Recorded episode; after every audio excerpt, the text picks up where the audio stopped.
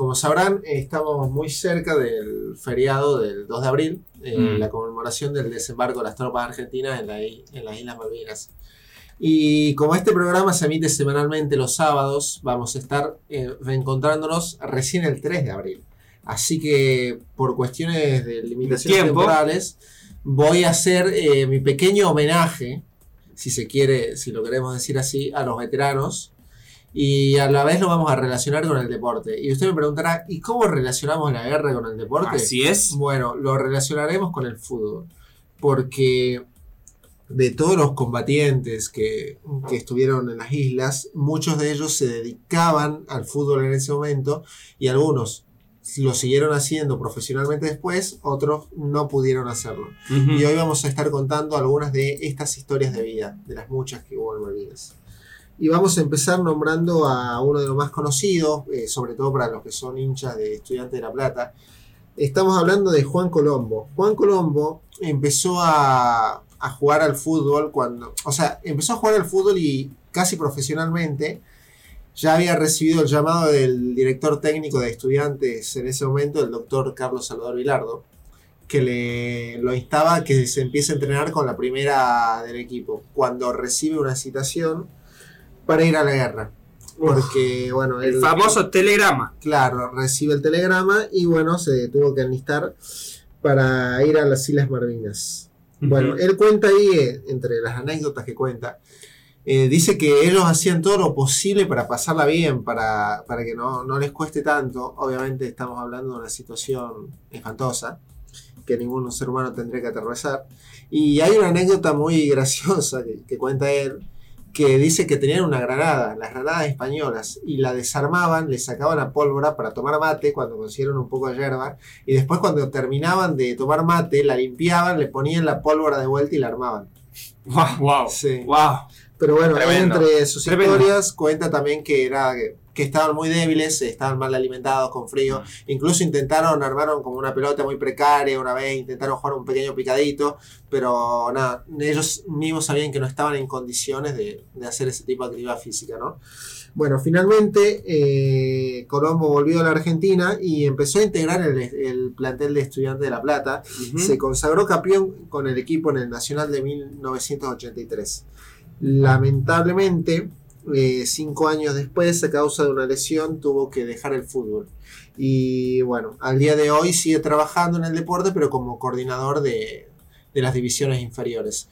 Juan Colombo es uno de los que cuenta que tanto Bilardo como estudiantes de La Plata y el fútbol en sí le salvaron la vida y lo ayudaron a sobrellevar el estrés postraumático Mm. postraumático de la guerra. ¿no? Bueno, ahora vamos a hablar de Luis Escobedo. Luis Escobedo, a sus 17 años, ya era parte del primer equipo de los Andes y había disputado seis partidos con el primer equipo cuando le llegó la citación. Tuvo que interrumpir su sueño de triunfar como futbolista para ir a la guerra, pero su obsesión con el deporte nunca se fue. Y él cuenta que los primeros días en los que estaba en Malvinas, él solo pensaba en fútbol. Solo pensaba en fútbol y en cómo había salido los Andes, que era su equipo. Es así que recopilaba diarios viejos, si es que llegaban, para intentar informarse de cómo había salido su equipo. ¿no? Finalmente volvió a Mendoza cuando terminó la guerra y jugó en Mil Rayitas, que era un equipo de la localidad.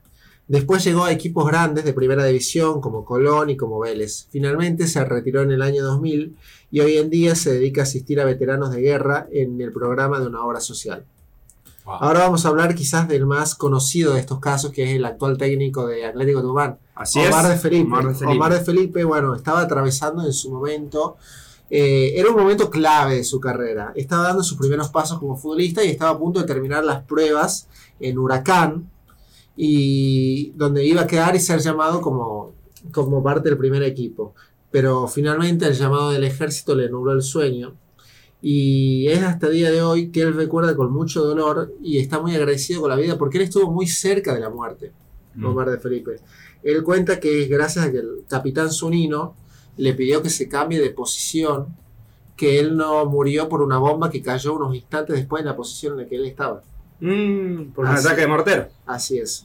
Bueno, él cuenta hasta el día de hoy que nunca vio la muerte tan cerca como en ese momento. Finalmente, eh, bueno, él ya volvió a la Argentina, eh, jugó en varios equipos y es hoy también un, un técnico consagrado que ha dirigido a, dirigió a Vélez, dirigió a Independiente, ahora está dirigiendo a Atlético Tucumán. Así es, y que en la semana tuvo declaraciones porque el arbitraje no estuvo muy condescendiente con Atlético. Sí, pero bueno, esos son temas menores, creo. un poco. Ujú. Estamos hablando de, de la guerra y eso, pero, pero sí. Eh, bien, después, lamentablemente no todos pudieron insertarse al fútbol profesional cuando volvieron. Este es el caso de Héctor Rebasti, que era arquero de las diferentes de San Lorenzo y que lo único que pensaba en su momento era en fútbol y, y que lo único que sabía hacer era, él dice hasta el día de hoy cuando le preguntan que lo único que él sabía hacer era jugar al fútbol. Y cuando llegó a Malvinas, él siente y él declara que le sacaron la pelota para darle un arma.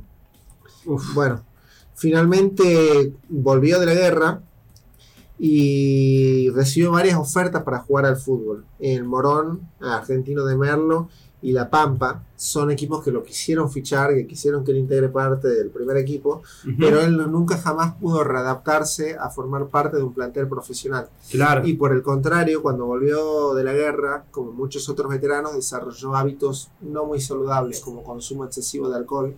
Él cuenta que podía bajarse una botella de whisky como si nada, uf, aparte de que fumaba mucho. Entonces eso lo hizo incompatible con el, con el deporte. Finalmente trabajaría como empleado de un banco hasta que se jubilaría en el año 2012. Nunca pudo retomar el deporte a nivel profesional. Fuerte, Eh, fuerte. después verdad. tenemos la historia de Claudio Petrucci, eh, que bueno, que jugaba al fútbol en Rosario Central, en las inferiores de Rosario Central. Eh, bien, cuando él estaba en el año mil- eh, 1981 jugando las inferiores del Canalla, recibe la citación para hacer la colimba.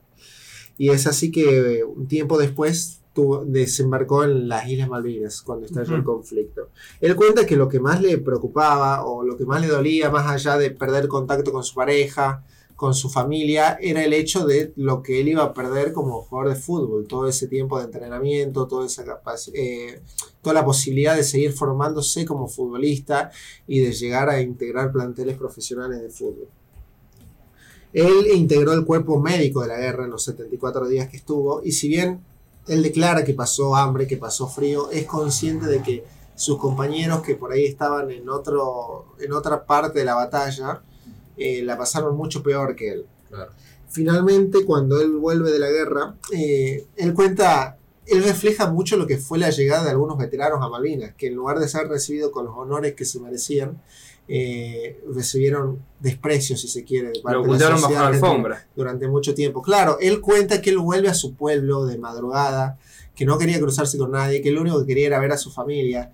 Y sin embargo no, no fue, no estuvo bien cuando llegó, no estuvo bien porque él eh, estaba atravesando una situación económica complicada, no Mm. tenía trabajo, eh, su novia ya no lo había esperado, eh, ningún equipo lo, lo dejaba que él forme parte de, del su plantel.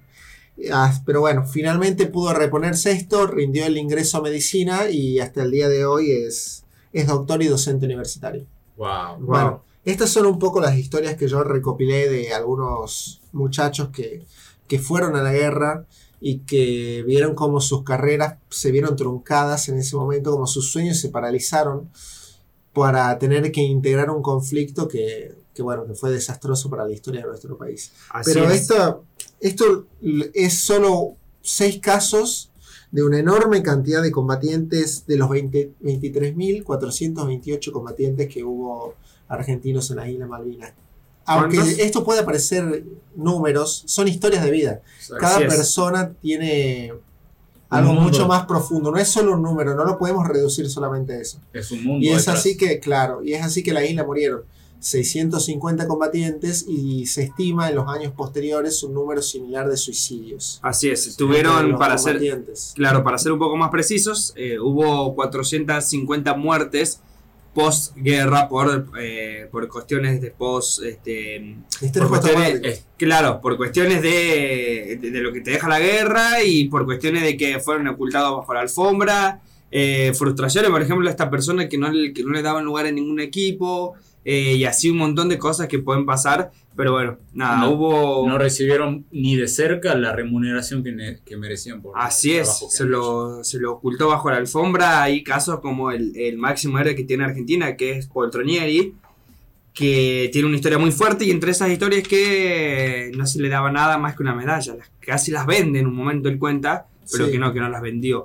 Pero cuando volvieron de la guerra, la verdad es que los ocultaron bajo la alfombra, se los trató de cobarde y bueno, muchas otras cosas más que, que pasaron en Bueno, el medio. Hay un documental, perdón que te interrumpa, ¿no? Sí. Pero bueno, quería eh, comentarle a la gente que si le interesa más este tema, eh, está muy bien documentado en, en una edición especial, un documental que realizó Teis Sport en el año 2017, que se llama La Clase 62. Si lo buscan, van a ver eh, estas historias y un par más de exjugadores que cuentan cómo vivieron ellos la situación de la guerra y nada, hay relatos realmente muy emocionantes que describen muy bien lo que, lo que fue para ellos todo esto, ¿no? Claro. Así que bueno, eh, no quiero terminar sin, sin instar a, la- a las personas que nos estén escuchando a que aprovechemos este 2 de abril que se acerca para honrar de la mejor manera que podamos a nuestros veteranos que la pasaron tan mal, que, no, que muchos no eligieron estar ahí, pero que una vez que lo hicieron defendieron nuestra bandera con todo el orgullo y la valentía que, que los caracteriza. Así que bueno, vamos a homenajearlos de la mejor manera que se pueda tanto a los que están todavía con nosotros como a la memoria de aquellos que ya se fueron. Así es. Exactamente. Eh, bueno, para cerrar un poco el tema, este, vamos a hacer una pequeña música y ya volvemos con más fuera de lugar.